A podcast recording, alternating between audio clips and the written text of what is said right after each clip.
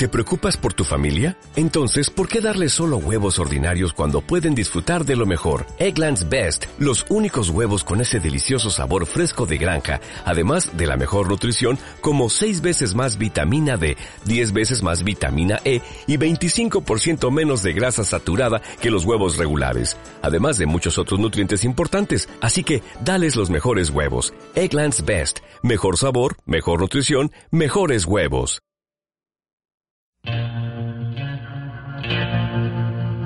Coffee time.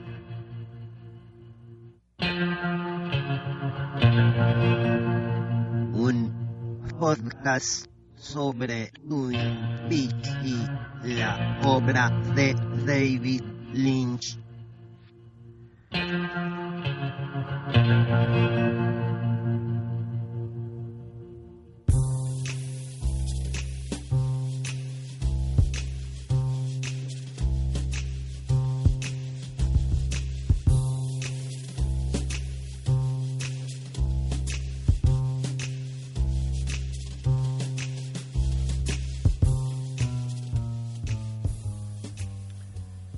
Hola, queridos oyentes de Coffee Time, bienvenidos a una nueva emisión de este podcast dedicado a la obra de David Lynch, Twin Peaks y en este caso también a la obra de Mark Frost, porque hoy vamos a estar comentando el dossier final de Final Dossier que acaba de salir.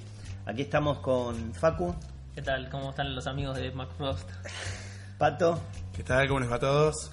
Y bueno, estamos ahí con, los libritos entre las manos, ya lo veníamos leyendo, te, pudimos sacar algunas versiones, algunos, algunos compraron el ebook, nos lo prestaron, eh, encontramos algunas traducciones al español, gente que con mucho amor se ha dedicado a hacerlo, porque no hay, no hay una edición en español todavía de Final Dossier, Por ¿verdad? supuesto que la versión en español es para lo que ya tiene en el libro, ¿no? La Mm. piratería estamos totalmente en contra. Absolutamente. Y mm, bueno, estaría bueno, si les parece, arrancar. Eh, ah, nos escribió Nicolás Martínez Gómez, que, bueno, le agradecemos mucho el, el feedback. Ya nos había escrito anteriormente. Se nos tiró algunas ideas muy Nos interesantes. tiene unas ideas totalmente que vamos a estar eh, desarrollando en nuestro laboratorio de, de producción. El equipo de producción. Bueno, una de sus ideas justamente es la que vamos a encarar hoy, ¿no? Totalmente, Ah. sí. Y, mm, y comentarles que estuvimos eh, visitando algunos eventos Cubriendo eventos, ¿no? Relacionados, relacionados con la movida, sí. equipos exteriores. Totalmente. Facu, contanos un poco sobre el evento en el que estuviste presente, por favor. Eh, no, no sé por qué las risas. Como muchos sabrán, el primero de noviembre, si no me equivoco, un miércoles estuvo, y él estuvo entre comillas, estoy haciendo las comillas ahí con los dedos, eh, Lynch en Niceto, mediante videoconferencia, literalmente mediante Skype. eh, hablando Desde su teléfono, Desde ¿no? su teléfono, Bien. encima, dando su iPad, me parece. Pero Hablando- era como muy angostita la cara, vos la veías, y él miraba para abajo, a la, a la mesa ratona. miraba, Ah, no, no, iPhone puede ser, sí, sí. Hablando de meditación, medio, bueno, medio leído, pero se puede decir que estuvo hablando él. Un evento organizado por la Por Fundación. la Fundación de Lynch, Buenos Aires y Argentina. Eh, esto es interesante, que no, no, no quiero tampoco explayarme, es, es un tema complicado, ¿no?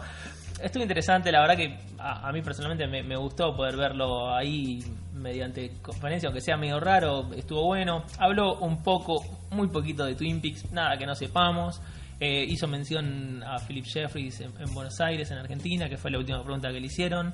Eh, mm, después hubo algunas bandas, Kevin Johansen, estuvo la banda de Paula Harlow, que muy buena, que tocó varios temas de Twin Peaks, que creo que unánimemente fue la que más le gustó a todo el mundo. Eh, un- evento curioso, ¿no? Yo creo que para los que pagamos la entrada sabíamos a qué nos íbamos a encontrar. Estuvo bueno. Habló también de- de- del tango, que supuestamente Philip Jeffries disfrutaba de la música de Argentina, ¿no? Ese tango Está Algo raro, bien. polemiquísimo. Está bien. ese tango que suena. El tango de los Missing- mariachis. Claro, en las Missing Pieces. Y arpa. Tango para arpa y mariachi. Bueno, pero la, la versión de las Missing Pieces no tenía música, estaban ahí los mariachis y el arpa, y después Dean Harley la grabó en 2013, 2012. Bueno, pero estuvo interesante el evento. Eh, no, no voy a explayarme más, la verdad, porque ¿para, para qué, no? Ya Te, que- te hago una pregunta, vos que estuviste ahí. Sí, sí. Eh, ¿Se mencionó dónde se puede aprender meditación trascendental acá en la Argentina? No. Ok. O sea que el evento que era para promover la meditación trascendental Pero no le vos- dijo a vos no- nadie vos dónde no Había cosas más de la Perdona. No necesitas aprender, ir a aprender meditación trascendental. Vos necesitas saber lo que es la meditación trascendental. Eso es lo que entendí yo. Yo le hago caso a Lynch.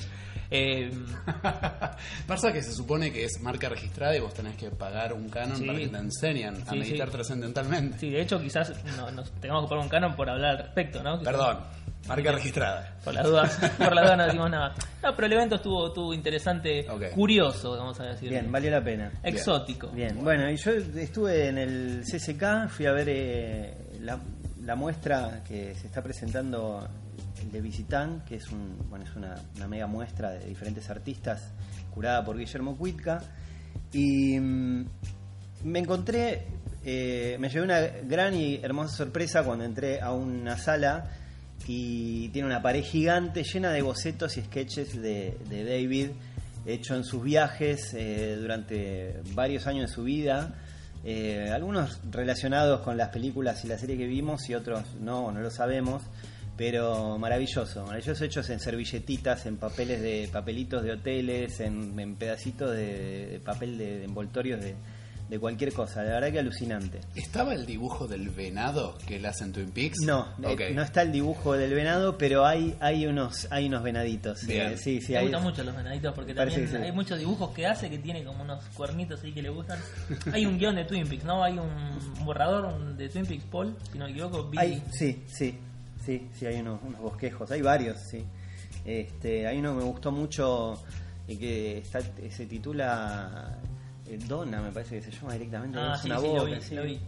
Muy Sí, lindo, lo, lo sí. vi, lo vi. Yo todavía no fui. Igualmente está hasta abril, marzo. Abril ¿no? inclusive. Sí. Sí. sí, cierra en mayo los principios. Los Ah, así que tienen tiempo, hasta abril, no sé cuándo estarán escuchando esto, estamos en noviembre, tienen tiempo para ir, no, no dejen de ir, aprovechen que pocas veces puede estar, quizás es más real que la videoconferencia, ¿no? Así que pueden aprovechar para ir. Yo diría que se guarden las ganas para abril del año que viene. Puede haber sorpresa. Quizás. Sí, muy interesante, muy interesante en otro en otro espacio del CCK la mm, una grabación en vivo de Patti Smith leyendo un texto de David Lynch que se llama Caer de espaldas otra vez, un texto del 2011 con David Lynch haciendo unos sonidos, una música en vivo.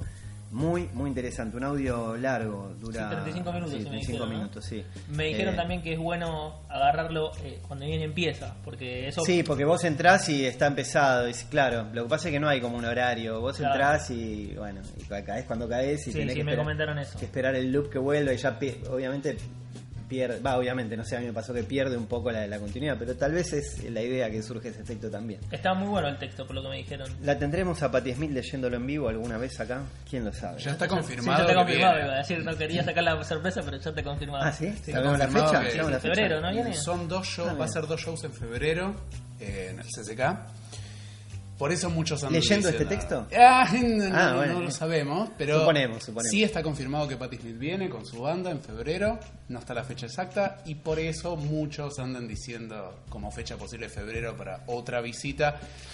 Yo digo que no sé, esperen, esperen un poco más. Pero bueno, estén atentos, por lo menos, o pónganse una carpita fuera del CCK. Sí, o escuchen Coffee Time, en donde les contamos Sí, todas las novedades. Exactamente. Bueno, nos vamos a meter de cabeza adentro de Final Dossier, si les parece bien, Adelante. compañeros. Y vamos a ir un poco en orden, un poco en orden no, vamos a ir en orden, acorde a cómo, cómo va apareciendo el libro. Lo primero que hay, que hoy descubrí que está, el, el libro viene con un, ¿cómo se llama esto? El- lo que se llama el dust jacket en inglés, Ajá. que es como la, la- la tapa, esta protectora de Sí, tapa, ¿no? sí. Chaqueta de polvo. La chaqueta de polvo. Claro, y cuando uno, cuando uno quita el- esta chaqueta de polvo, esta especie de, de papel acartonado, se encuentra con eh, la introducción del libro. O sea, la introducción no está adentro, sino que está en Sí, estas sí. solapitas. Es el Interoffice Memorandum. Exactamente. ¿Cuenta algo que, de lo cual que querramos hablar? Eh, la Tami habla diciéndole que le está presentando el reporte que el jefe Gordon Cole le pidió. Ella pasa a ser la archivista. Ella pasa a ser la archivista, claro, recordemos, en The Secret History, eh, el archivista era Briggs y Tammy como que comentaba todo lo que Briggs había juntado, todos los documentos. Ahora Tammy escribe todo. Eh, interesante, ¿no? Es, es como que le da otro matiz. Ahora vamos a hablar mejor igual. Bien, bien, bien. Sí. Eh, bueno, y entonces el libro arranca con un reporte de, una autopsia. Una autopsia de el, el viejo y querido Leo Johnson. ¿Se acuerdan de Leo Johnson? Sí, señor. Es el único documento que hay en el libro. Claro. Porque la autopsia la hace Albert Rosenfield, ¿no? el querido Albert.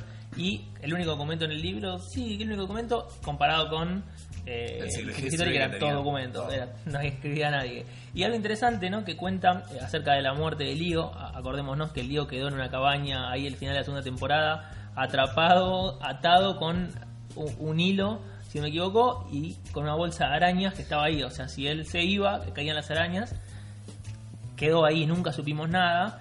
Y acá lo que nos cuenta Frost, perdón, lo que nos cuenta Albert Rosenfeld, es que en realidad Leo murió, pero no murió por las arañas, sino que por cinco, cinco tiros que tuvo, cinco balas. Sí. Particular, Además de otras que ya tenía. además de otra que ya tenía ahí de- en su, en su vida. Eh, o sea que básicamente dice que, que alguien le tira un par de corchazos, por así decirlo. Algo, algo curioso que, que comentamos, que también lo, lo comentamos en Twitter, eh, está por ahí dando vueltas en internet el guion original del, la- del final de Twin Peaks, ¿no? que lo escribió Frost y Engels, no Lynch, que tiene bastantes cosas raras, ya hemos hablado de eso alguna vez, y una parte de ese guion cuenta que, eh, muy parecido a lo que pasa en la tercera temporada, Briggs, el Major Briggs, tiene como una visión media loca ahí y lo lleva él, si no me equivoco, él y, eh, eh, Harry Truman van hasta, hasta la cabaña por, por la visión que tiene Briggs, se encuentran con Leo y eh, Briggs le tira un par de tiros y lo mata. Eso estaba en el, en el guion, en el guion original que después Lynch lo, lo canceló, le dijo, no macho, esto no lo hacemos. Y Frost como que se sacó un poquito las ganas y le dijo, bueno, ya me dijeron que no, ahora lo voy a poner, lo voy a dar a entender. Y es un poco lo que se cuenta en este, en este autopsia, en este reporte de autopsia. Una observación graciosa que hace porque está escrito con la voz de Albert, que era un bardero importante, entonces se la pasa bardeando a todos. Pero en su primera época, sobre todo. Sobre todo, sobre todo allá, hace Sí, 25 sí, sí, años, sí. ¿no? Que bardea a todo el mundo, pero lo gracioso que dice. Dice, no sé quién fue el genio maléfico que le puso una bolsa de tarántulas en la cabeza a este pibe cuando las tarántulas no son venenosas. O sea, no se iba a morir nunca por las arañas. Claro. Y le dice, hablo de vos, Wyndham. O sea, le dice, sos un tarado. Sí, y, y bueno, y hay una, una mención a la nariz de Leo, que parece que estaba destruida de las cosas que se metía. Este, lo aclara en un momento del reporte. Pero bueno, como, como parte también de, de- lo que es este libro, amplía un poco ciertas cuestiones que quedaron en la nada. Tampoco es, y hablo en general del libro, ¿no? Quizás hago un, un paréntesis. Tampoco es, digamos, que es esencial. vamos a hacer varios paréntesis Sí, como- con opiniones. como- sí. tampoco es esencial como para entender la obra, ¿no? Tiene como varios anexos, como varios complementos a ciertos personajes, ciertas historias que quedaron, si se puede decir, inconclusas, y un poco le da un cierre o le agrega cierto matiz. Yo creo que esto es diferente a Secret History, que es más como un... ah, como una edición de una mitología, de un montón de cosas que no sabíamos que era, de un montón de personajes nuevos, de un montón de cosas históricas que se complementaban a Twin Peaks. Acá es como más un cierre a ciertos personajes. Yo lo vi así al menos. Es que es eso. Sí. Aparte, ya el nombre Final Dossier te da a entender que, bueno, hasta acá llegué. Sí, es lo que yo eh, comentaba hoy. Una de las cosas que me gustaron mucho del libro es, eh, desde el punto de vista del, del fan, sobre todo, ¿no? El- el- obviamente está hecho para, para la gente que, que- que le guste, que le interesa hacer los personajes, esa, esa empatía que se crea con algunos personajes que por uno son entrañables, por eso a algunos nos gustó más un capítulo, otros más otro. Eh, en donde uno puede conectar con el personaje un poco más y saber Claro, un poco de cual. su historia o qué le pasó, aunque no sean cosas relevantes, pero es como un poco más de esos personajes que uno se ha, se ha hecho amigo de algún Tal modo. cual. Sí, yo creo que también cierra la brecha entre temporada 2 y temporada 3 en muchos casos. Sí, ¿no? sí, tal cual, porque muchas cosas que quizás quedaron ahí en la nada de- del desastre, del desmadre que fue la temporada 2, un poco los- lo, lo cierra. Hay otros capítulos, bueno, ahora si quieren ya pasamos, a- hablamos del de Shelly, Shelley ¿no? Johnson. que también no, nos suma mucho, cuenta que bueno que Shelly se casó con Bobby, que tuvieron la hija, que se separaron, pero la verdad que tampoco hay mucho que mencionar, es un poco lo que nos imaginamos, con ciertos detalles curiosos, ¿no? Como que se casaron, que te cuenta un poco cómo se encontró con Leo, pero yo creo que tampoco agrega mucho que se pueda mencionar. No, cierra nada más el hecho de por qué no enjuiciaron o por qué no persiguieron a Shelly y a, y a Bobby cuando claramente ellos le habían disparado originalmente a Lee y lo habían dejado catatónico, cuadripléjico, no sé qué. Y medio que dicen, bueno, pasó. Pasó, Albert mismo dice, a mí me parece que fueron estos pibes, pero bueno, pasó. ¿No? Pero es cierto, no, no completa nada más, justifica un poco cómo, cómo aparece la hija de ellos Tampoco dos. se sabe qué, cómo se separaron ellos, porque ella, ella.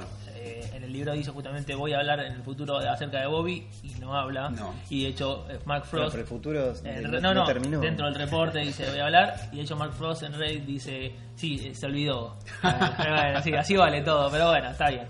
No, tampoco hay mucho que decir.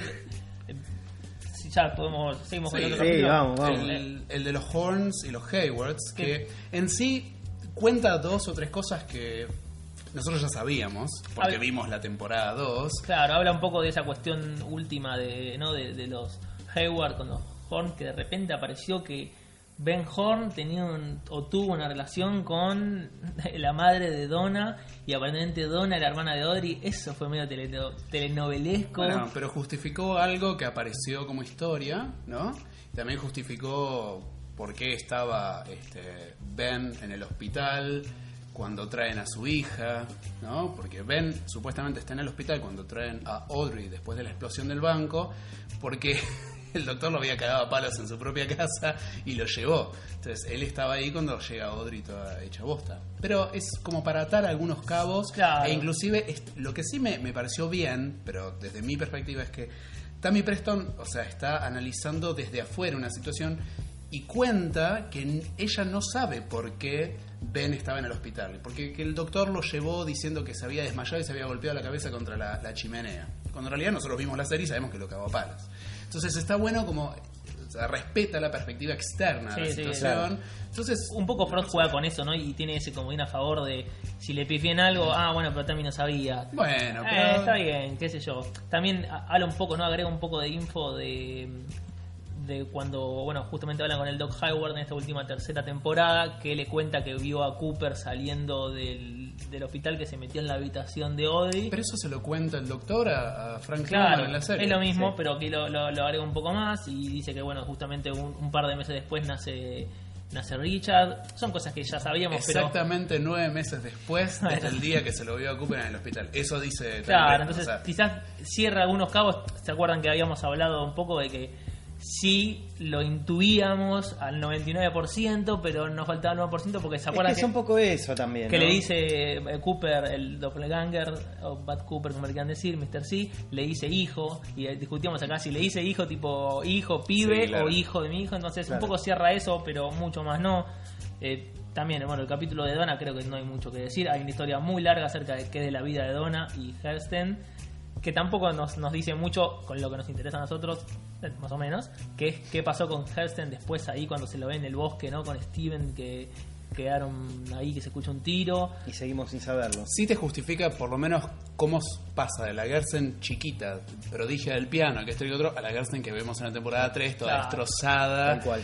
drogadicta y demás. Eso sí te lo explica, te lo justifica. En ese, por ese lado tiene sentido. El resto, ¿qué le pasó a Donna? Que fue modelo, que esto, que lo otro? Es muy larga la historia. Vamos a cortarla. Donna se va de Twin Peaks ahí después del quilombo de que desaparece Cooper. es- se escapa de la casa prácticamente. Se va a Nueva York, si no me equivoco. Se hace modelo, la pega, se casa como con tres o cuatro millonarios. Termina medio Drogada. drogada, va, se recupera. La agarra como una- un brote medio místico y se vuelve a, a vivir con el padre, no en Twin Peaks, porque el padre ya se había separado de, de la, de la madre y se viven ahí felices. No hay mucho que decir, la verdad que así les No, agarré Felices pero medicados. La madre, medicado. la madre muere en el 2009, dice que la madre muere. Tal cual. Que en, un lugar, en una parte dice que muere de neumonía y en otra parte dice que muere de un ataque al corazón. Yo también lo Yo noté. dije, bueno, por ahí la neumonía te puede generar un ataque al corazón, Claro. o sea, yo lo acepto, pero, Bueno, bueno, Mark, lee dos páginas atrás lo que pusiste. Es eso. Pero no mucho más. Bueno, y después viene un capítulo un poquito, a mí, que a mí me pareció un poquito largo, y esto es lo que hablamos. A mí me gusta, a mí me gusta. Que no, no suma nada, porque ya tampoco el, el personaje sumaba tanto, era simpático, pero acá el capítulo es un poco largo y sí es divertido, que es el de Sherry Horn. Sabemos que ella es un drogadicto, que es un loco, pero le dedicó bastantes páginas a hablar de lo que hizo, de lo que hizo en Twin Bueno, en ningún Peaks. momento lo trata de drogadicto y de loco. Eh, lo trata de visionario, trata de bueno. un Tipo poco- que ha experimentado. Tal cual, con un tipo otro que tipo se de fue culturas, con otras, sí, con otras experiencias Está bien, porque de vuelta une lo que cuenta en el Secret History, que el tipo se fue a vivir a Hawái y cómo vuelve a Twin Peaks. Cuenta eso, básicamente. ¿Qué hizo entre esos años? O sea, une las brechas entre los dos Sí, momentos. Quizás se te pueda cortar un poco, pero bueno, estuvo, estuvo interesante. Cuenta un poco acerca de, de su con- consumo y producción de marihuana. También un poco pone en contexto. Sí, todo- hizo, buen- hizo buena guita. hizo buena guita, aparentemente. Eh, Este interesante Hasta crea una- hasta crea una variedad de- crea una, crea una variedad. Más de, más de una Más de variedad. una es muy sí. conocido en el ambiente. Pero bueno, como decimos, quizás tampoco nos vamos a explayar porque son cuestiones más que, que no son tampoco para analíticas. Pará, lo ayudó a Neil Young a armar un, este, un sistema de sonido en, la- en su cabaña. Claro, lo, lo ayudó en un el detalle no menor. tocaron con el tocaron ahí en, en el sistema de sonido pusieron unos discos y dice que vibró un rato. vibró todo todo Twin Peaks cosas como esas no que simpáticas Puso el, perdón, puso Bitches Brew de Miles Davis. Bitches Brew, es verdad cómo le gusta meter referencias a, Obvio. a Frost y vamos con un capítulo ahora sí polémico no que ese sí tenemos que hablar de el, el capítulo de a emparchar cosas ¿Puedo hacer un- una adenda Por al favor. capítulo de Jerry? por favor Hay una de las variedades que inventa Jerry, se llama Whose Hands Are These? ¿De quién son estas manos? Ajá. Y me hace acordar La el variedad I am not your foot. El pie que le habla y le dice yo no soy Sí, tu pie. Sí, sí. Nada, me dio gracia esa, esa leve referencia a sí mismo. Una variedad de su este, producción de cannabis. Exactamente. Ahora sí, perdón. No quería dejar pasar ese detalle. Pasamos a un capítulo Sí. polémico que, que creo que todos opinamos lo mismo, al menos con Pato seguro, Ujú. que es el del Double R. Sí. Es el famoso capítulo de Vengo a arreglar las cagadas que mandé el libro anterior. En este tiempo releí el libro y dije, uff, Para los que no saben, el libro anterior, The Secret History, Frost los subestimó a los fans de Twin Peaks y mandó un poco de fruta, fruta, claro, pero acá ca- caímos todos y dijimos, pero pará, él cuenta que la madre de... eh, perdón, la madre de Norma, iba a decir, ¿eh? la madre de Norma muere en 1985, Mm. pero pará, negro, te olvidaste de la segunda temporada, que ya apareció en la segunda temporada y estamos en el 89, ¿qué pasó? Claro, lo- lo- le- me acuerdo que se le tiraron encima, no, pero no puede ser, ¿cómo? Es otro, empezaban los playeros, ¿eh? contaba, aparte Es contaba- otro universo, Claro, contaba que era hija única, ¿no? Claro, decía, ¿y Annie dónde ¿Y está? dónde está Annie? Yo me imagino a Freud diciendo, qué boludo, cómo me olvidé, y ya estaban los playeros diciendo, es otro universo, no, esto salió de otro lugar, se cambió, bueno, cualquiera. Entonces, ¿qué pasa? Ahora usa este capítulo para explicar, es larguísimo, este capítulo es larguísimo, y todo para explicar que en realidad la madre que vemos en, el, en la segunda temporada, esa madre que si recuerdan eh, era crítica de comida, que criticaba el, el, el doble criticaba la comida al doble Que que la, la madre se llamaba Vivian Smith Claro. y el, el seudónimo era Empty Ones. Empty Ones, no me acuerdo del seudónimo. Sí. un poco eh, eso, que era, es una historia bastante eh, importante, no era tampoco tan... Pero es importante por una cosa, porque introduce un Introduce personaje al marido de Ernie. Niles, que va a armar mucho quilombo en la segunda temporada. Claro, bueno. Entonces, por ese lado, era un personaje importante y leyendo el libro anterior decías, ¿cómo te vas a olvidar de esto? ¿Cuál es la aplicación de Frost entonces? Esa madre no era la madre, era la madrastra. Pero Norma era muy reservada y no quiso decir que la madrastra. Decía mamá para que la gente no pregunte. La historia es un quilombo. Vamos a decirles, yo, perdón, me pareció un quilombo. Que se casó con, con una nueva persona. Que el- no, no. su, que el- su el madre, padre, el padre se casó con una nueva persona, claro. Este, el padre de ella falleció. Ahí está Vivian Smith, que es su madrastra. Tuvo a Annie con, con un- también con un millonario, con una persona de mucho dinero. Un montón de matrimonios. Claro, un montón- después tuvo otro más, me Que parece. aparte, que aparte, no, no, o sea, Todos la- conflictivos, todos, sí, todo matrimonios horribles de lo mierda. gracioso era que la tuvo Annie, pero eh, Annie no tiene el apellido de su padre real, sino que tiene el apellido del marido siguiente, que era el famoso que Blackburn. fue el que la crió. Claro, que es el que la crió y por eso es Annie Blackburn, porque decís cómo llega de Norma Jennings, que era Norma Lindstrom, a Annie Blackburn y la madre llama Vivian Smith. Pero vos lo decís, hizo bien ¿qué? quilombo para que digas. Ah, Ah, vos querés que ver? Tomá.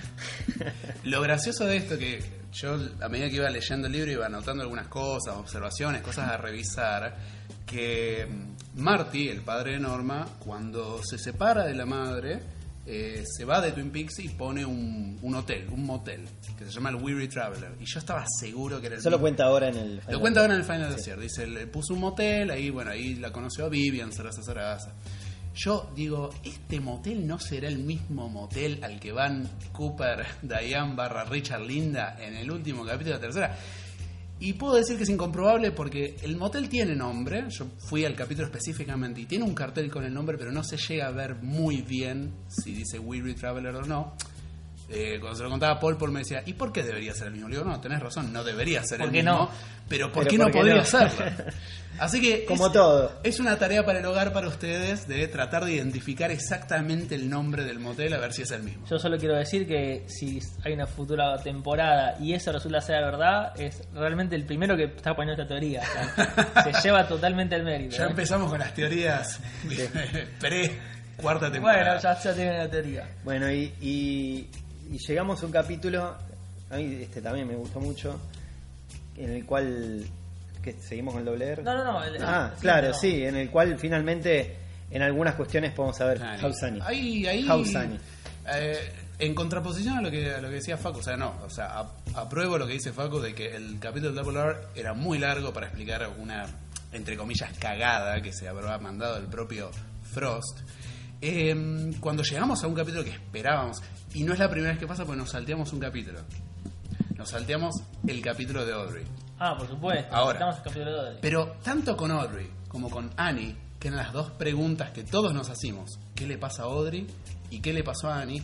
El tipo las, las explica así como quien no quiere la cosa. Bueno, esto es así y No, pero con ni esto. de ahí, lo dejó ahí, tampoco Lo dejo- se explica. pero las dos las deja flotando. De Adri no sabemos, sabemos muy poco más. De Audrey básicamente De dice... se explaya un poco más. Claro, pero de Audrey ¿qué dice? Que fue la, el- la explosión de la bomba en el, en el banco donde ella estaba eh, criticando a su padre y quería llamar la atención de los medios. Estuvo bastante bien después. Esto es que, claro, que estuvo un par de meses internada, medio. No dice si en coma o no en coma, no dice nada. Dice que estuvo un par de meses internada, que mm, quedó embarazada. A los nueve meses de, esto que dijimos antes, de que Cooper la va a visitar, de repente nace este niño, que ella asume el rol de madre soltera, que sus padres, Richard, no, perdón, Ben, ya está con Richard y Linda, que Ben, y no, no recuerdo el nombre de la madre de, de Audrey, se habían separado y estaban viviendo separados. Entonces, Silvia, ¿no es? Sí, puede ser, Silvia Sí, Horn. sí. Y que Audrey le dice a la madre, yo me voy a dedicar a este, criar a mi hijo como madre soltera, se va a vivir un departamento sola con el nene, no le importa saber quién es el padre, no intuye quién es el padre, no le importa... O, dice, o ya lo sabe. o ya lo sabe, pero no lo dice porque tiene una foto de Cooper y eso lo menciona el libro, como Sí. también lo dijo Richard en la serie. Yo a vos te conozco porque mi madre tenía una foto tuya en casa. Tiene una foto de Cooper en la casa, pone una peluquería, lo dice el libro, pone una peluquería Curioso. que dura un par de años y que de la nada, ella de la nada, se casa con, y Tammy no lo sabe, si es su contador o su abogado o alguien, se casa con alguien y medio que desaparece de la vida. Punto. Y vos decís, ¿y entonces? Y todo lo que vimos, el enano este que no era enano, que se llamaba Charlie, que no sabía que era el señor medio deforme, que Nada. hablaba con ella. ¿Quién es? ¿Es el marido al final? ¿No es el marido? ¿Es el contador? ¿Es el psicólogo? ¿Qué es esto? ¿Por qué de repente está bailando, viste, en, en el, en, el, en el Roadhouse y de repente hay una luz blanca de fondo y ella mirándose al espejo? Esto sí que no te lo responde. Mi opinión, mi opinión es que son las cosas que quedan abiertas para que esto continúe. Está muy bien, acepto, acepto esa descripción totalmente. Pero admitamos que una de las grandes respuestas que buscábamos del libro de Frost no nos la dio. Bueno, ya no las dará más adelante. Ojalá. Puedo casi asegurarlo. Y ahí, entonces sí, nos habíamos saltado ese capítulo, sí pasamos al de Annie. Que bueno, pasa algo similar, ¿no? Pasa lo similar, inclusive cuenta cosas que ya sabíamos. Que Annie se metió de monja, porque ella cuando va a Twin Peaks es que se había ido del convento, porque en realidad no la pasaba bien de chica y necesitaba como una especie de dirección Sí. o de orden mental. Eh, entonces se mete de monja, ¿no? No, hay, funciona. mucho, hay muchos capítulos también después de que vuelve que cuenta lo que hizo Annie en, en la segunda temporada, que ya lo vimos, pero bueno, ella O sea, lo cuenta como. Cuenta todo. como cuenta si lo, nada. lo del Miss Twin Peaks, cuenta esto, cuenta lo otro. O sea, cuenta todo lo que ya sabemos. Cuenta que lo conoció a Cooper, cuenta que de repente ella desapareció con Cooper una noche después del, del Miss Twin Peaks y demás. O sea, cuenta todas cosas que ya vimos, no ganamos nada con eso. Cuenta algo levemente interesante que se contrarresta con cosas que hemos visto. Que dice que cuando vuelve Cooper con Annie, Annie está en un estado catatónico o sea, respira, te- está todo bien, o sea, físicamente está todo bien, pero está en un estado casi catatónico que no se niega a que le hagan todo, a que le den de comer, a que la bañen, a este y que el otro, pero que no hace nada, no habla, no dice nada. Y que de repente, eh, un año después, en el exacto aniversario desde que ella reapareció a las 8.38 am, dice, I'm fine, estoy bien. Entonces decís, I'm fine. Bueno, esa es la respuesta que veo. ¿Cómo está Annie? Estoy bien, dice ella. Es lo único que dice y después deja de hablar de vuelta. No dice nada. Yo, eh, en mis teorías conspirativas, dije, le está respondiendo al Hausani, Hausani, Hausani, Hausani del final de la segunda temporada. E insiste mucho con esa hora, 8.38 AM, 8.38 AM. Entonces yo dije, bueno, Cooper, Cooper Bob, Cooper este, Double Ganger, de lo que quieras, llámalo como quieras, Mr. C. eh, cuando yo digo, ¿cuándo pre- ¿en qué horario pregunta cómo está Annie? Entonces, ¿Serán las 8.38? Claro, digo, ¿será? Entonces fui a ese capítulo, que es el último capítulo de la segunda temporada, como terminó nuestra serie antigua. y Digo, a ver qué hora era. Y no, eran las dos y media de la tarde. Hay un reloj. Hay un reloj clavadísimo, claro, un ni reloj. Pro debe saber eso. Ni- ¿eh? pero, pero no, sí, porque Frost revió algunas cosas porque hizo. Algunas, algunas cosas son tal cual están en la serie o en la película. Pero acá hay una, en la escena en que Cooper está durmiendo en la cama, que se quiere levantar para ir al baño, pues se quiere lavar los dientes, que está Harry Truman y está el doctor en la habitación con él, hay un reloj arriba de la cama que está enfocado en primer plano y dice que son las dos y media de la tarde. Nada, otra tarea para el hogar, investiguen. Quizás las 8.38, como decíamos antes, es cuando ella sale del Black Lodge con Cooper. Eso, Claro. incomprobable. Claro, algún día lo sabremos. Quizás Y continuamos con el capítulo dedicado a nuestro queridísimo y muy apreciado Wyndham Earl. un gran personaje. Creo que es el personaje que, que más detesto de, de todo Twin Peaks. Wyndham. Y es curioso, yo creo que después toma como cierta relevancia, bueno, ahora un poco más, ¿no? Dentro de toda la, la mitología, pero mucho nos suma, nos cuenta lo mismo que ya vimos, especialmente este, ¿no? Porque el próximo quizás sí cuenta un poco más de lo que pasó después, pero estos cuentan cómo, cómo empezó Wyndham Earl, toda esa cuestión, no sé si recuerdan de Caroline, que era la mujer de Earl, que Cooper salió con ella, que justamente Wyndham los quiso asesinar, la asesinó, eh, perdón, la mató a ella y quiso asesinar a Cooper por, por esta cuestión. Cuenta también un poco que Earl quiso que Cooper se junte con, con la mujer de él como para obligarlo, para Para dar- justificar. darnos justificar un asesinato, eh, que siempre fue una- un, un psicópata, pero estuvo ahí metido. Ya nos habíamos dado cuenta. Y uh, quizás la única cosa curiosa ¿no? dentro de la historia, que no pincha ni corta, perdón, Mark, es que dice que Wyndham Earl era parte de la Blue Rose. Ah, Y acá se armó una polémica antes de que empezara el podcast a, a los sillazos. y decíamos que no, no era en ningún momento parte de la Blue Rose. Y eso lo, lo dijeron en principio, lo decía la Secret History, que decía que no era parte de la Blue Rose, que de hecho se cuenta y no era. Y lo incluso lo dice cuando le cuentan a Tammy que quién era, qué es la Blue Rose, ese capítulo, si no me equivoco, el, el, el 13, si no me equivoco, que le dicen que la, la meten Blue Rose, que dice que empezó con Philip Jeffries, bla, bla, bla, bla. Y no lo mencionan a 13. Wyndham Earl. Bueno, no sé a quién creerle. Como siempre está la clásica de un hechicero lo hizo, ¿no? La de, no, pero Tammy no tiene tanta información. Y bueno, Pero tampoco le puedes creer a este propio libro, porque ahí también dice que, según Gordon Cole, Gordon Cole con Wyndham Earl fundaron la Blue Rose Task Force y después en el mismo libro dice que en realidad Philip Jeffries y Gordon Cole fundaron la Blue Rose. Entonces, ¿a quién le creemos? Ni a, ni a la propia Tammy le creemos. Qué quilombo. Bueno, si les parece bien, para matizar este momento y en homenaje a Jerry Horn, nos podemos ir a escuchar un tema musical, en este caso de Neil Young, haciendo Sugar Mountain. Yo elegí la versión en vivo que me gusta más de. eh, eh, em, Con. Sugar Mountain fue, fue un lado B de Cinnamon Girl, ¿no? nunca Sí. salió. Y se- después salió en un, un compilado que se llama Decade, eh, que tiene algunas cosas eh, que- rarezas como esta. Y la versión con Crazy Horse, creo que el álbum es Well, ¿puede ser? Bueno, ya lo veremos. Sí, sí, sí, no me acuerdo. Es en un, hay un disco en vivo de Neil Young con Crazy Horse que abre con este tema. Bien, Directamente. Sugar Mountain.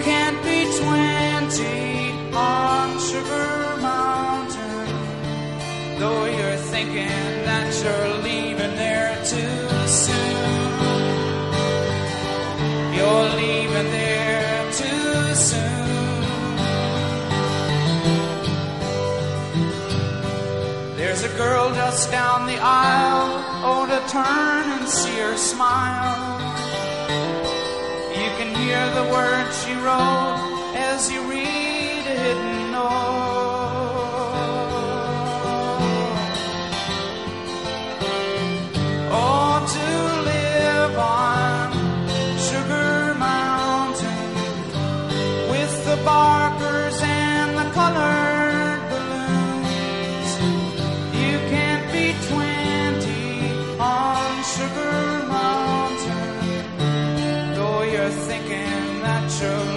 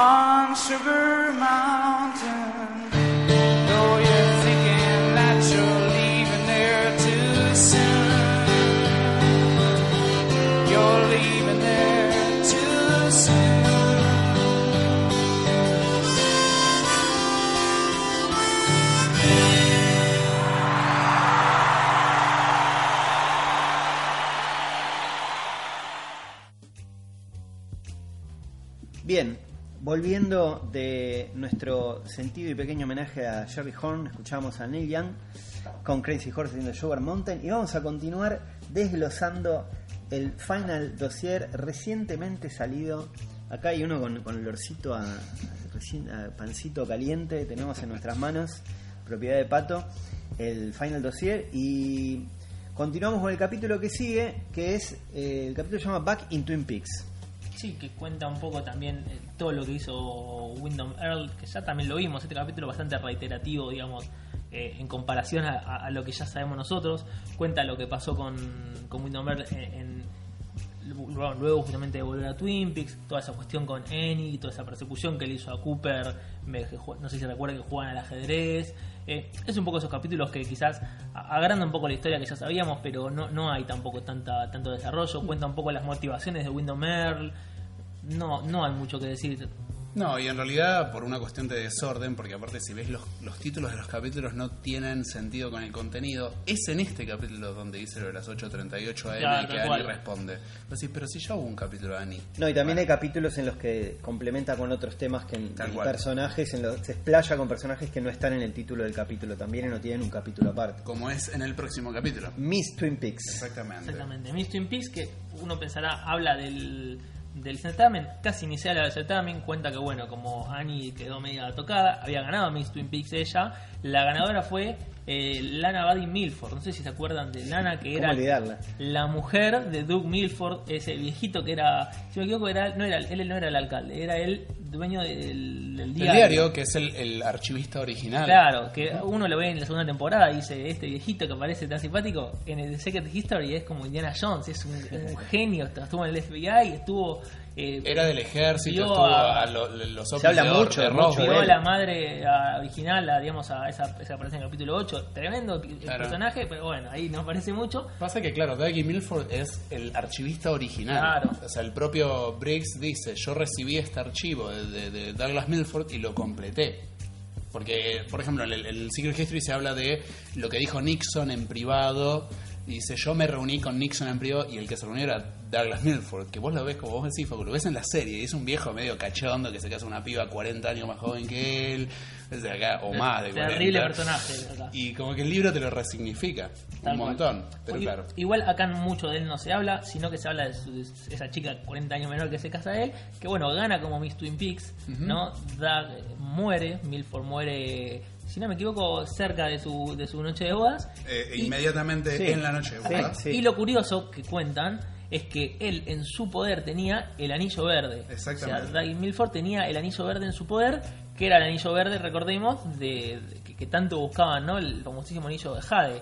Ese anillo lo habíamos visto en las Missing Pieces, no sé si se acuerdan, que hay una escena en la que cuando sale de- del Black Lodge eh, Annie tenía el anillo puesto y una enfermera se lo roba. Exacto. No sabemos ahí la cuestión del tiempo, pero la cuestión es que se queda eh, eh, Daggy con el anillo, se muere. ¿No? Tammy investiga y investiga que cuando se muere Daggy, se Daggy Milford, ¿no? Sí, sí. Se- el- al, que se queda el anillo es Lana, que es esta, esta chica tan joven, que por supuesto se quedó con toda la guita del viejo y empezó a girar por el mundo, a casarse con un montón de gente. Y algo muy curioso que ya lo, lo habíamos puesto, pero que es muy gracioso porque la última persona la que se ve con el anillo es un magnate, un millonario de la Quinta Avenida de Nueva York, con pelo dorado, pelo medio cobrizo, Cuyo edificio lleva su nombre. claro, cuyo torre tiene su nombre y, y corresponde mucho a, a Trump, ¿no? Párrafo aparte que Frost lo odia a Trump, lo detesta, si alguno lo sigue en Twitter, está todo el tiempo en contra de Trump y le quiso pegar un palito, ¿no? Y, y que se metió en la mitología de Twin Peaks porque es el último dueño del anillo hasta llegar a Daggy, Sin ¿no? nombrarlo. Claro, recordemos que Daggy, de- luego de esto, Daggy termina con el anillo, con ese anillo, que es el, el próximo que lo vemos, pero bueno, no sabemos qué pasa en el medio. Eh, y él dice justamente, ¿qué será la vida de ese tipo? ¿no? De- Tammy ve una foto de, de Trump con el anillo y dice, ¿quién, ¿qué será la vida de ese tipo? Bueno, está- es una buena referencia. Claro, aparte hace, hace la mención de que la foto es de, de esta persona, que vamos a decir que es Trump, con la propia Lana. Claro, con la propia lana. Y que ahí el tipo tiene puesto el anillo. Es eso. Y aparte es muy gracioso porque Tammy Preston mete sus opiniones personales y dice, esta mina la odio. Muy parecidas a la de muy Trump. parecida, sí, aparte dice A la de muy Frost. a la de Frost y dice esta mina es igual que Vivian Smith, o sea que la supuesta mamá de Norma, o sea, dice la basura es basura aunque venga en una bolsa de Tiffany, Sí. ¿viste? o sea, como que manda sus opiniones personales. Algo que comentaba, que le, eh, charlábamos antes con Pato, que a mí me costó mucho, también una, una opinión personal, pero la, la quiero dejar acá, me costó muchísimo eh, relacionar a la Tami eh, archivista, digamos, a la relatora de este, de este libro, con el personaje que vimos en la serie. Sí. Eh, la personalidad me parece, me cuesta, me cuesta identificarla, me parecen como personas, acá es mucho más eh, enroscada, es mucho más, eh, incluso tiene mucho más conocimiento intelectual de un montón de cuestiones, filosofa más con otras cosas y en la- el personaje de la serie no se ve mucho eso. Acá lo que, lo que yo, yo lo pensé de esta manera, igual no sé si es la respuesta, no hay respuesta. No, no, es una Se opinión. podría justificar como que este dossier ella lo escribe inmediatamente después de todo lo que pasa en la tercera temporada y por ahí como que en ese Está proceso transformada, de en claro, transformación. Sí, como incluso el libro termina. Claro, sí, puede, ser. Ahí, te, ahí te, te compro un poquito. Puede ser, un poquito. Pero sí acepto lo que vos decís y es verdad que es eh, claramente el, el lenguaje que usa y cómo Exacto. se desarrolla es muy Exacto. Distinto al personaje de Bill. Exacto. Bien, continuamos con Sí. el siguiente capítulo perteneciente al doctor Lawrence Jacobi. Que es el capítulo preferido de Paul. Uno de los, sí, uno de los que más me gustó.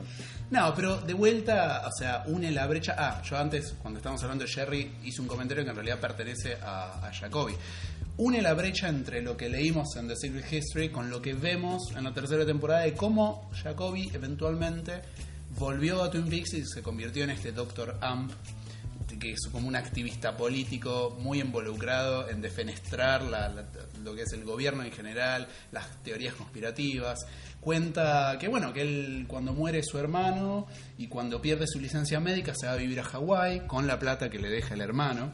Mucha mitología de Hawái, y bueno, mucha cosa mucho- que a que mí no me vuelta- gustó. No, pero bueno, que de vuelta se empieza ese mismo, todo ese, ese mismo viaje psicotrópico que había realizado, por el cual escribió un libro y, y ahí hizo esa investigación de usar los, los dos vidrios de distintos colores y esas cosas, lo vuelve a hacer en Hawái, como que bueno, después en un momento vuelve a los Estados Unidos y pasa a ser como un roadie de The Grateful Dead.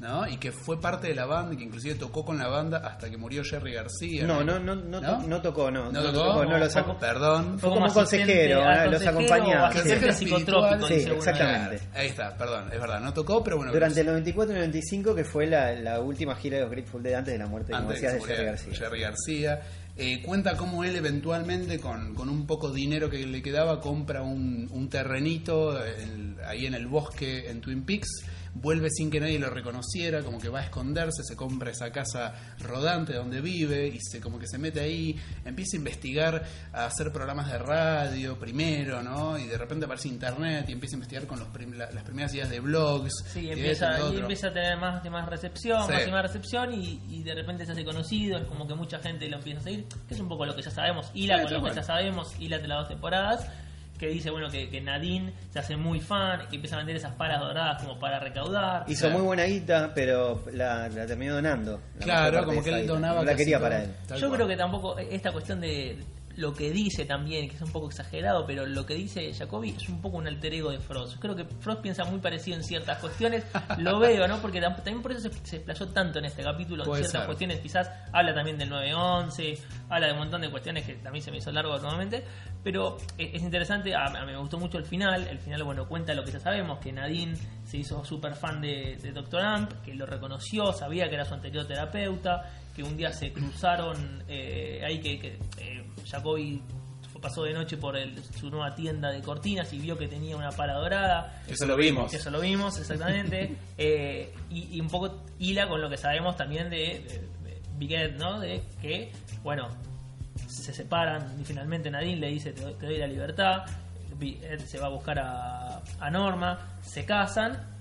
Eh, y cuentan un poco también eso que se está bueno acerca de, de- de la suerte ¿no? de los Harley quizás acá también se, se habla un poco de lo que sabemos de la mala suerte primero de, de los Harley que nunca pudieron estar juntos siempre había una cuestión de amor entre cruzado que cuando Norma podía él no podía cuando Ed eh, podía Norma no podía y se juntaba con otro finalmente se casan cuentan que James toca en, en- el casamiento. en el casamiento y si no me equivoco Sabemos también- qué canción tocó. Habla de James también en este Exactamente. capítulo habla también explaya cuestiones que mucho no nos, no nos interesan habla del famoso eh, accidente de motocicleta que tuvo James con una Harley Davidson que precisamente se la pegó mal Sí, Eh, cuenta que se fue a vivir a cara. México. En realidad, como que se escapó cuando le hacen el juicio a esta, a esta mujer, esta cougar que se lo quiere Oh. levantar con el hermano. En la segunda no. temporada. En la segunda temporada, cuando le hacen el juicio a esta gente por ese asesinato del marido de esta mujer, que a él no lo acusan, pero lo, lo toman de testigo, el tipo no, él no quiere va un día a atestiguar y se levanta y se va y se va a México y lo van buscando. Después en México consigue laburo de mecánico y, y labura para un cartel mexicano que un día está laburando en la casa del, del tipo del cartel y lo vienen a matar. Como que se ve- venía la mala suerte de Hurley, pero a su vez afando, bueno, todo así. Y que Ed en un momento se compra un departamento en otro lado, o sea, hasta vive lejos de Nadine para estar cerca de James. Como que mete un poco la historia de poco, James. un poco largo, a mí, a mí me hizo un poco largo, pero bueno, interesante dentro de todo, más o menos, eh, eh, esa cuestión que, que- de final feliz que dice de la Eh. suerte de los Harley, que, La suerte de Harley. Que eventualmente cambió. que eventualmente cambió, al menos para Ed y, y para James un poco también, ¿no? Que dice que tiene esa vida ahora tranquila ahí en... Que es guardia de seguridad del Great Northern, Sí, que es lo que vimos. y, y toca cada tanto en, en los lugares locales. Un- medio palito para James, ¿no? Sí, Acá lo pero palito porque encima di- dice, bueno, toca canciones medio simples, medio romanticonas, pero así como que lo dice medio Pero tirándolo cuenta que cuando él tocó sus canciones se emocionaron todos Eso sí, en el es verdad. eso seguro. Pero bueno, ahí pasó James. Y vamos a un capítulo, el próximo, que a mí me gustó mucho, quizás es el más emotivo y el, el mejor escrito, ¿no? Me, me gustó bastante, que es el de Love Lady, de Margaret Coulson, que, bueno, cuenta un poco lo que pasó después de su muerte, su funeral, que se juntó todo el, el pueblo a saludarla, ¿no? Que mucha gente la quería, Tammy habla, habla que le hubiera gustado conocerla, que le interesa mucho el personaje de Love Lady, y hay una carta bastante larga acerca de, de ella, Que abarca casi todo el que abarca casi todo capítulo. el capítulo, Que lo que- escribe ella en realidad. lo escribe el- el Para que se lea en su, en su funeral. Exacto. Eh, muy linda, no la vamos tampoco a reproducir toda, pero es la, quizás si, si están hojeando el libro, pa- pasen por ese capítulo que la carta es una típica típico prosa de la Love Lady, pero Que muy la lee, mm, la lee Hawk. la la lee Hawk Hawk. en su en su funeral, eh, muy linda y cuenta también que le dio su leño a Hawk, que lo tiene en su casa, que dice que todavía no le habló. Pero que dice, Que estoy, está estoy atento. por las dudas. Muy bien. Bueno, y pasamos Bueno. a otro- desaparecido, ¿no? Sí, sí. De Harry Truman, El sheriff Truman. que también no hay mucho que Este, hablar acá. perdón, este capítulo, observen ustedes que están acá, o sea, ocupa una carilla y media. Eh, O ¿cuál? sea, na- el de Harry Truman Sí. es una carilla y media. O sea, creo que es el capítulo más corto de todo el libro, Sí. donde no dice nada. No dice nada. Dice que tiene cáncer, que era lo que nosotros ya intuíamos. Sí, Punto. que su hermano vino a cubrirlo y se quedó. Punto. Ya está. Ya está. Listo. En el capítulo. Otro capítulo. Yo creo que yo creo que en la cuarta temporada eh, va, a a estar, va a estar va a estar vivo, va a zafar a del se- cáncer. se zafa del cáncer sí, y sí, viene porque y- aparte el- ¿cómo se llama el actor? Eh, que no, no quiso Michael. Ontkin. va Michael Onkin va, va a terminar aceptando y va a ser- Seguramente. Sí, sí. Bueno, Bueno, pasa- pasamos ahora sí, uno de los capítulos más importantes. Y de acá al final, yo creo que ahora sí se pone todo relevante como para Sí. hablar. Que es el de Major Briggs. Sí.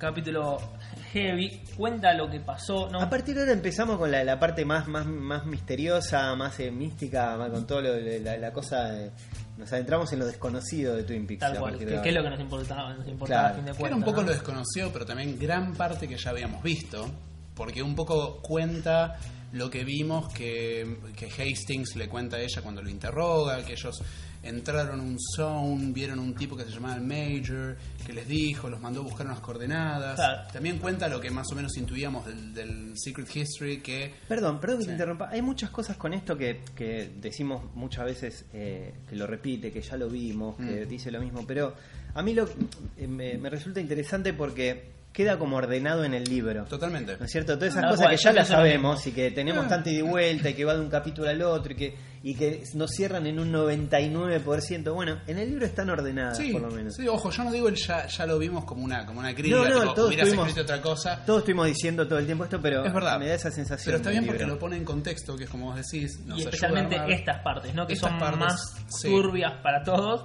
eh, están muy buenas. Eso sí, yo pi- pienso igual que Paul. Pensé. Sí, un poco justifica, o sea, explica, son intuiciones igual de Tammy, de cómo Briggs lo recibe al doble de Cooper después de que Cooper sale del, del Vamos, vamos- vamos a recapitular un poco. Cuando se despierta Cooper, ¿no? que ya no es el Cooper de Housani, ese- eh, sabemos que es el doble. Que, bueno, que va a lo de Audrey, que la, la viola, también suponemos. eh, sale del hospital y va directo a la casa de los Briggs, que es lo que vimos ya esta tercera temporada que sabíamos. Ahí tiene una conversación con Cooper que no sabemos bien qué hablan. Eh, al final de Secret History, eh, Cooper, eh, perdón, Briggs cuenta que no es, que ya se dio cuenta que era el doble, que activa el protocolo media y tipo, che, este no es, no es Cooper. Directamente de esa conversación, lo que hace Briggs es sale escapando al puesto de eh, escucha alfa. Ese puesto de escucha alfa es un, TPA. Claro, el, el LPA. Que es como una cabaña, como un centro que está en medio de- del bosque, que él cuenta que ahí donde bajaron ese mensaje que decía Cooper, Cooper, Cooper, the olds are not what they seem, eh, es eh, de donde sacan eso, eso está en medio del bosque, que es donde se ve en la intro, ¿no? Siempre hablamos eso, Eh, la, la intro de esta última temporada, que se ve cuando dice Twin Peaks, cuando aparecen los créditos, que se ve una casita ahí entre medio del, con, con unos satélites en medio de, la- de las montañas, bueno, ahí va Briggs, Briggs sabe que lo va a seguir el doble, trata de sacar toda la información posible de ahí, toda la información confidencial. No se sabe bien qué pasa, que se prende fuego y entienden que el doble fue ahí y recabó mucha información confidencial acerca, supongo, de Jeffrey, mucho de lo que sabe el doble. Y ahí Briggs, digamos que muere, ¿no? Ahí es muy complicado esto. En realidad lo que, lo que Tammy asume es que, o sea, el Briggs trata de recopilar toda la información confidencial que puede, se va rajando, llega Pseudo Cooper, agarra lo poco que queda, prende fuego el lugar. El tema es que lo que apareció en un momento era el auto de Briggs quemado con un cuerpo adentro, con un par de dientes de Briggs, que es como hicieron el reconocimiento Para del dientes cuerpo. eh, al lado, cerca, Claro, al digo, lado, sí. los tenía en la frente. Y lo que Tammy asume es que el propio Briggs eh, quemó su auto, se habrá arrancado un par de dientes y los dejó ahí como para que crean que era él y desaparece.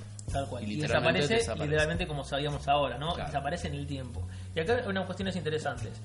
Primero, lo que se, lo que se dice que desaparece de, de la vista por. Recuerden que esta temporada cuentan que eh, el FBI lo venía siguiendo a Briggs y tuvo como apariciones en determinadas situaciones que lo venía siguiendo y, y que no sabían qué, qué pasaba. Eh, toda esa información que recaba, que saca de ese puesto que, ah, que, que- con la que se lleva toda información confidencial, es así arma de Secret History, así arma todo el dossier anterior, ¿no? Eso cuenta ella, o eso cree.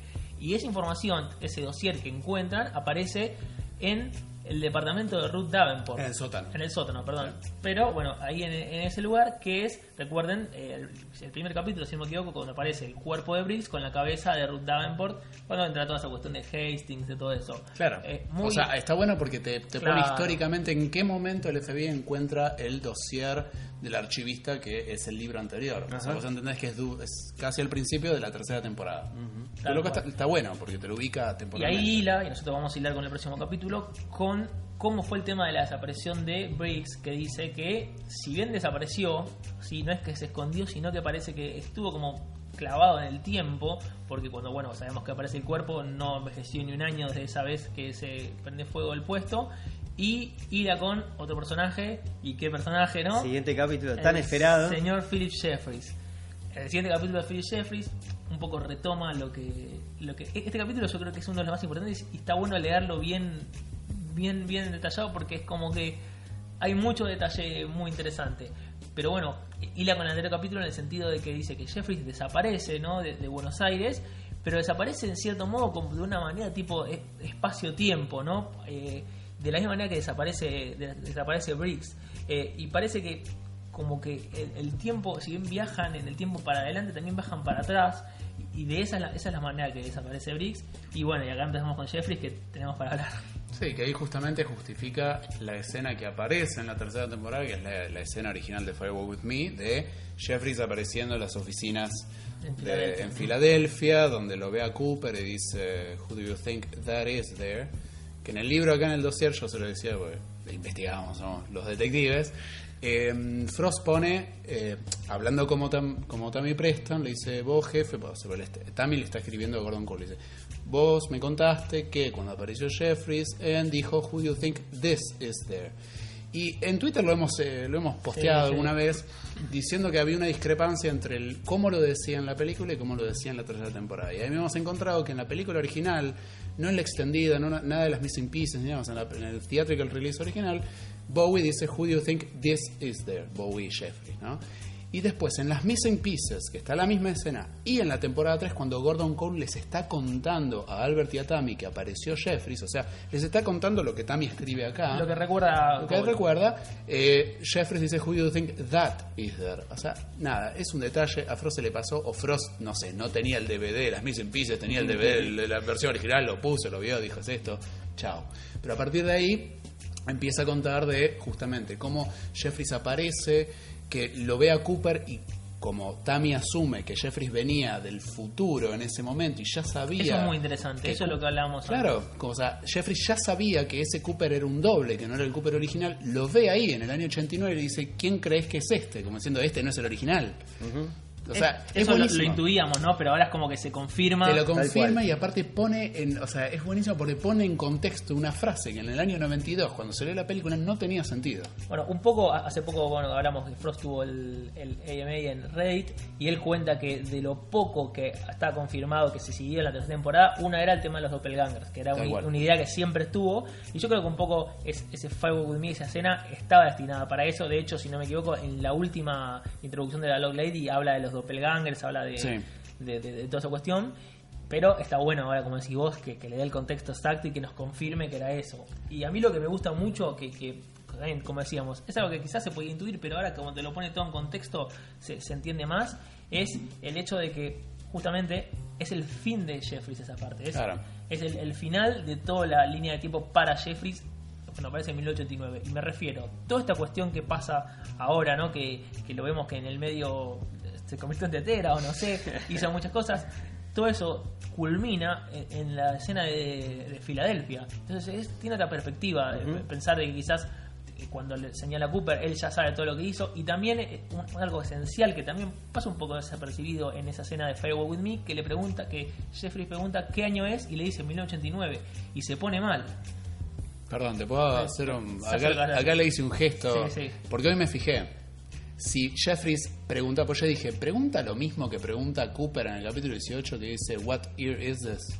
En realidad Jeffries no pregunta qué año es. Dice año, fecha. Está, tira, está, está con la cabeza apoyada en el escritorio y está mirando el calendario cuando... ¿Por qué? ¿Por qué? Porque Gordon Cole está apretando un intercomunicador que parece un, un sacapuntas viejo. Dice, este aparato no anda, no anda, no anda. Y empieza a decir Mayday, Mayday, Mayday. Entonces levanta la cabeza Jeffrey y dice, May, febrero, 1989. Se queda así y ahí desaparece. Claro. O sea, está mirando el calendario. Pues yo dije, llega a decir la misma frase y ya está, me explotó la mente porque se me pasó y porque. Bueno, pero, no. se, se nota que había que tener Había una algo con la fe- confusión, esa la claro. cuestión de la fecha y eso es lo que dice Eso también lo que dice también ella que indaga un poco en esto sin saber pero tirándonos la punta a nosotros no a los que sabemos que dice quizás todo este tema de cuestión de viaje temporal toda esta cuestión de, de, de cosa perdido en el tiempo tiene eh, tiene cierta injerencia fuerte el hecho de saber qué fecha es que es un poco no lo que pasa al final eh, eh, también Frost lo sabe pero bueno está está bueno eso y se abre un poco más Buenos Aires ¿no? que es lo que queríamos saber quería que cuente a ver si fue un Ugis algo de eso pero no Igual la pregunta es, yo, yo pregunto, ¿no? Cuando la tetera le dice, habla con Gordon Cole que él va a recordar la versión no oficial. No, te estás ¿no? adelantando. Ya sé, no, no, pero yo estoy hablando de, de esto de la temporalidad de Jeffries, digo. Está bien, Porque Jeffries desaparece de Filadelfia, reaparece en Buenos Aires y ahí desaparece para siempre, supuestamente, que es lo que dice también Preston. Eh, eso de cuál es la versión oficial, no oficial. Eh, la tetera es posterior, es anterior, ¿Y la abuelita? Y la bolita del 8, ¿no? Que era el 8, que la bolita se da vuelta. decís, Bueno, muchas preguntas. Es que- preguntado a Miseto. eh, pero si le preguntaron qué importancia tenía Buenos Aires y el tipo dijo, y porque hay un personaje que está en Buenos Aires y dijo, chao, hasta luego, no hablo más, sería medio complicado preguntarle algo más. Bueno, Bueno, y habla un poco de Buenos Aires que dice, y ahí también llevando al otro capítulo, que eh, algo que no se menciona en, el, en la serie acerca de nuestra querida Judy. ¿no? nosotros sí vamos a hablar de Judy. sí porque de es el Judy. próximo capítulo, el siguiente capítulo del, del libro. Eh, mencionan que eh, Jeffries escribe en el hotel de Aires en lo que está, Judy en la pared. Quiero decir, hay un capítulo sobre Judy, está muy bien, pero no hay un capítulo sobre Diane, por ejemplo. Tal cual. No, y bueno, muchos, para mí se metían un quilombo que no sabían ni Sí, explicar, así continuemos, que dijo, continuemos. no me voy a meter en eso. Bueno, escribe Judy en la pared eh, Jeffries, pero escribe con una O, ¿no? Tipo Showday. Escribe en la mesita de luz, Howdy, en la digamos. mesita de luz tallado con, En con la un- pared, en la pared. equivoco. En la pared. Al lado de la mesita de luz tallado claro, con un cuchillo. Como diciendo que lo escuchó con- por teléfono y lo Claro. escribe en cuchillo. Y bueno, y habla un poco de Judy, de quién es Judy.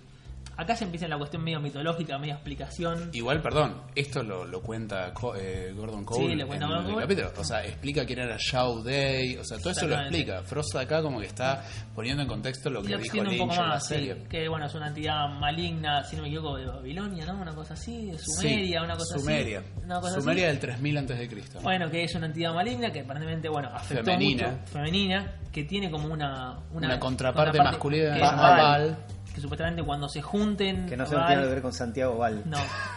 No, ma- tiene dos A. Igual de maligno, pero no tiene nada que ver.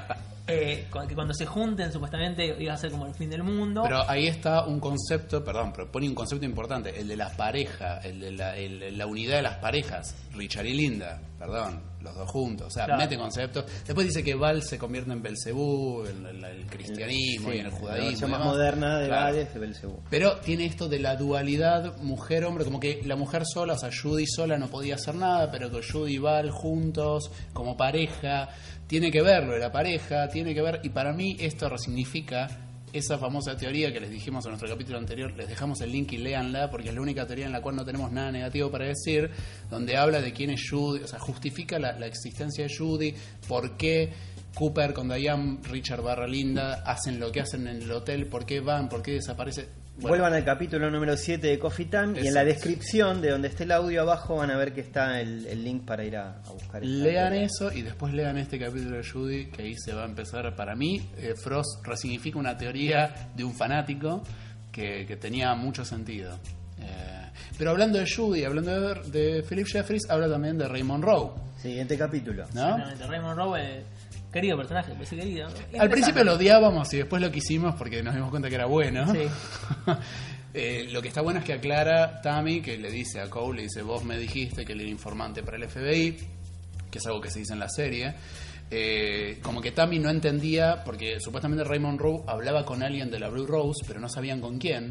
Yo creo que tampoco Cole lo sabía. Cole tampoco lo sabía, pero Tammy termina por entender que quizás era con Jeffries y que no- nosotros viendo la serie sabíamos que era con Jeffries porque lo llama a un Sí. supuesto Jeffries en un momento. En, en el auto después del capítulo 8. Si no Y supuesta, claro, y supuestamente este, este pseudo Jeffries, es capítulo 9. Capítulo 9, claro. Este pseudo Jeffries le da las coordenadas de la famosa piedra donde Ah, va la después trampa. Mr. C con Richard y se sube Richard y lo- el, el fueguito eléctrico. Interesante. se- Y algo interesante se cuenta en este capítulo de Raymond Rowe es acerca de The Dutchman, ¿no? Claro. The Dutchman es el lugar donde está Jeffrey, ¿no? Si recuerdan ese hotel que era, claro, que se entraba como por la convenience store, que es como un, un hotel medio medio largo, que es el mismo hotel de Firewall With Me, no quiero romper la ilusión, eh, que no sabíamos qué era. De hecho, se menciona una sola vez The Dutchman. Dice que cuando recuerden cuando estaba Raymond Rowe tirado con Mr. C, después de ganar la- la- las pulseadas, que le dice dónde está Jeffrey, si está en un lugar llamado The Dutchman. Nunca más se menciona más acerca de Dutchman.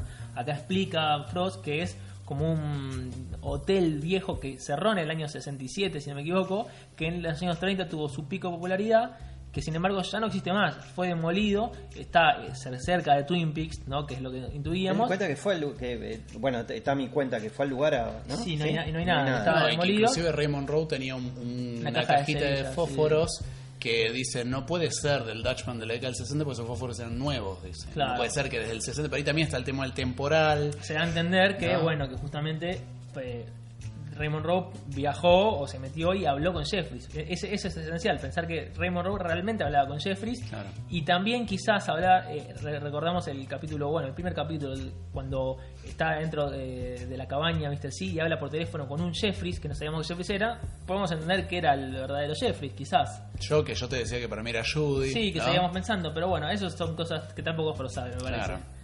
Bien, bueno, pero eh, como que resignifica la imagen de Raymond Rowe de alguna manera, lo, lo pone en importancia.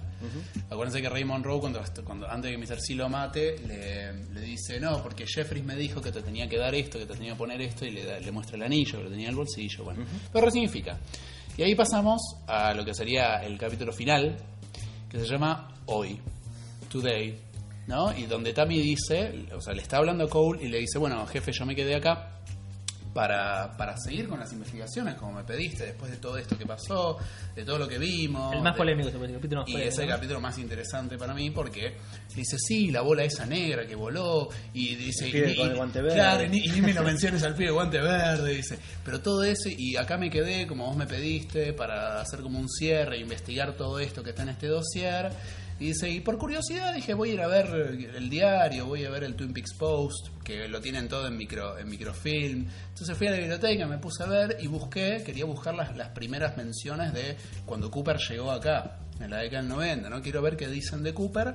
Y dice que encuentra el del día de, la supuesta muerte de Laura Palmer, que encontró el, el diario y que en, el- en la primera plana ese diario decía eh, chica desaparecida no aparece por ningún lado. Entonces como que Tammy se queda y pone en negrita, Laura Palmer no murió. Porque en ninguna parte de ese diario, ni, ni de todas las notas Ni que aparecen informes, después, ni nada, claro. en ninguna parte se habla de, y es más, usa la frase wrapped in plastic, o sea, en ninguna parte apareció un cadáver envuelto en plástico, en ninguna parte se habla, dice, es más, hay una entrevista a Ronet Pulaski y Ronet dijo que Laura se fue, se logró escapar en el, al bosque, ah, claro, antes de que entráramos al tráiler con, con, con Renault y con Leo Johnson. Entonces, como que acá dice, yo no puedo creer, dice, porque vos me contaste, o sea, le está hablando a Cole, vos me contaste cómo fue, vos me dijiste todo, yo vi toda la información, vi las notas de Cooper, que Claro. de las desgrabaciones de sus cintas a Diane, vi todo, y acá nadie cree o nadie considera, parece que la historia no es que Laura murió, sino que Laura desapareció. Que es lo que vemos en el final de Twin Peaks cuando vemos que sale Pete Martell a pescar y no hay ningún Exacto. cadáver. etcétera, eso, etcétera. Exactamente, e inclusive le dice, eh, le empecé a preguntar a la gente de acá, le pregunté a la gente del Sheriff Department y la gente no se acuerda. No se acuerda bien, sí, me parece Me que parece sí, que ¿no? sí. Dice, se- se- como que miran como que en una nube de pedo, básicamente Sí, dice. sí. Y como que acá no se acuerdan de eso. Y como que primero dicen que sí, no, puede ser que murió, pero después de que ella le contaba la historia y decía, ah, sí, es verdad, no, desapareció, que no se acuerdan bien. Y esto también eh, se, se emparcha con algo que, una frase esencial que se la dice la tetera a Cooper, que dice, mandale saludos a gordos, he'll remember the unofficial version. Ahí está la famosa. la frase. versión no oficial. Exactamente.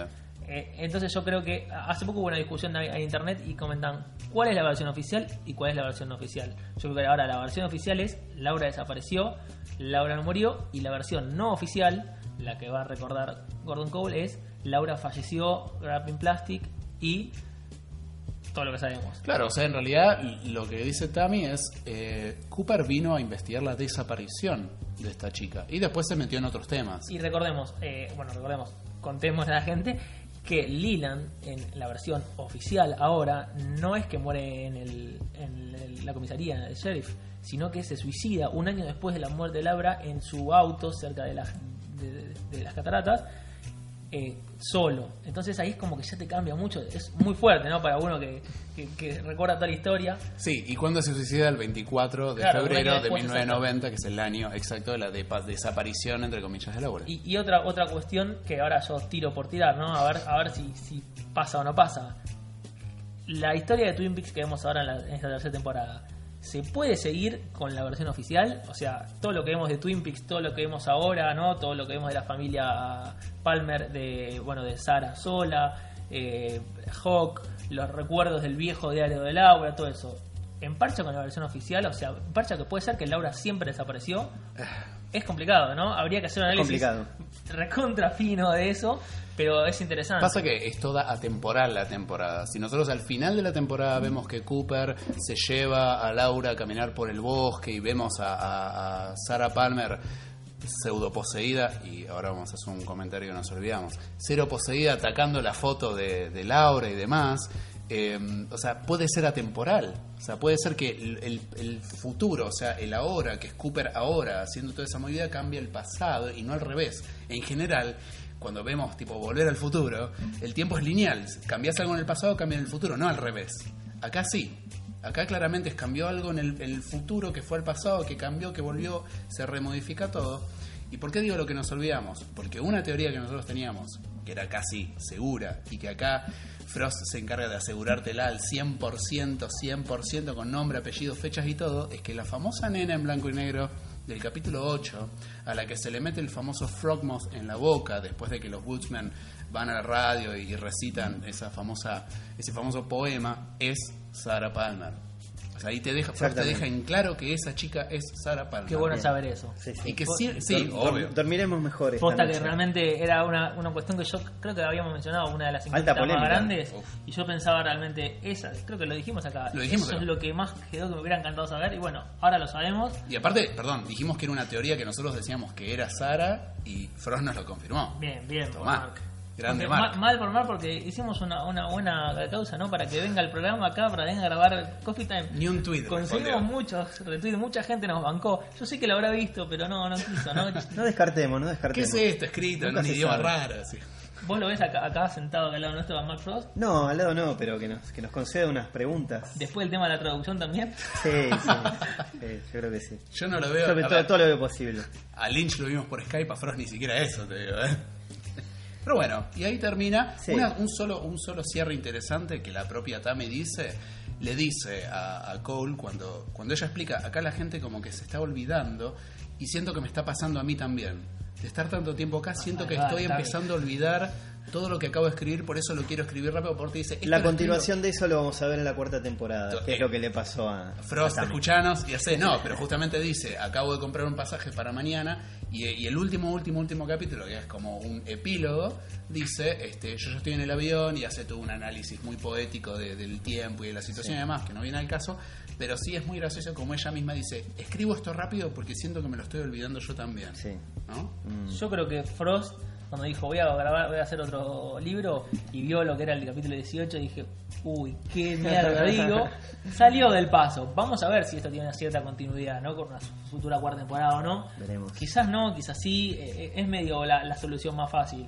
Bueno, muy interesante en cualquier de cualquier modo con sus altos y bajos poder tener el, el final dossier, este, poder seguir eh, leyendo sobre todo esto que tanto nos gusta, No se desesperen que ya les va a teorizando, polemizando. Sí, ya les va a llegar a los que estén esperando en Book Depository, ya van a llegar. A mí hoy, me llegó hoy a la mañana. hoy llegó una gran partida, me- mucha gente me, Sí. me mandó que ya le llegó. Queremos eh, advertirle a todos nuestros oyentes que este capítulo de Coffee Time está lleno de spoilers. Si no leyeron el libro, no lo escuchen. Ah, pero lo decís al minuto 120. a, la, a la hora 10, el tipo está avisando. Están advertidos.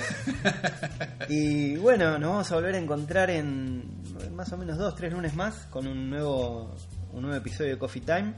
Y mm, nos vamos a ir escuchando música. Exactamente. Nos vamos a ir escuchando, en en este caso, en homenaje al Dr. Jacobi, al Dr. Amp, eh, un tema de Grateful Dead, que justamente es del es el último el último tema del último show en vivo de Grateful Dead, porque unos meses después eh, murió Jerry García. De la En- gira que estuvo de- justamente en donde estaba girando con ellos el Dr. Jacobi. Así que nos vamos escuchando Box of Rain.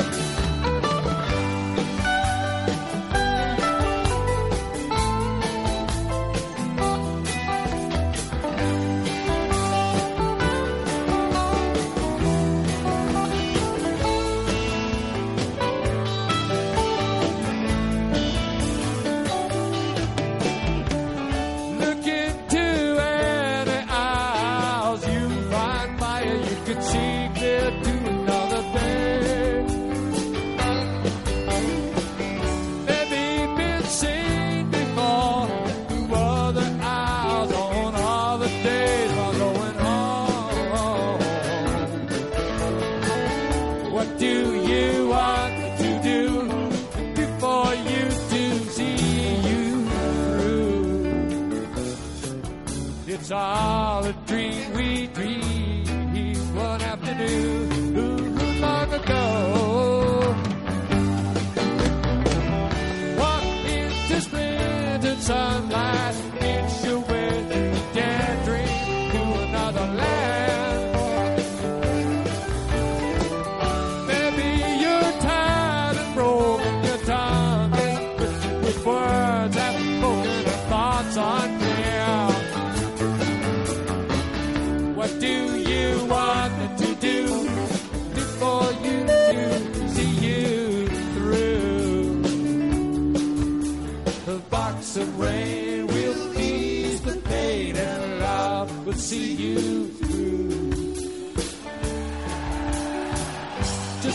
some someplace.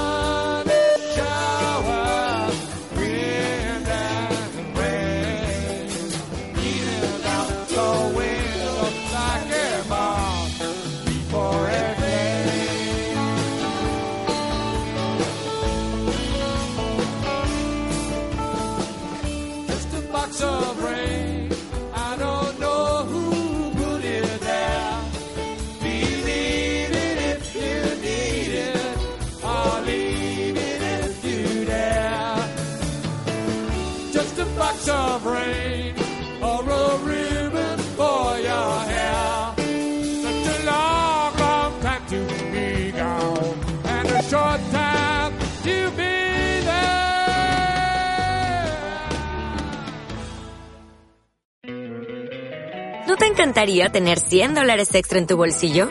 Haz que un experto bilingüe de TurboTax declare tus impuestos para el 31 de marzo y obtén 100 dólares de vuelta al instante. Porque no importa cuáles hayan sido tus logros del año pasado, TurboTax hace que cuenten.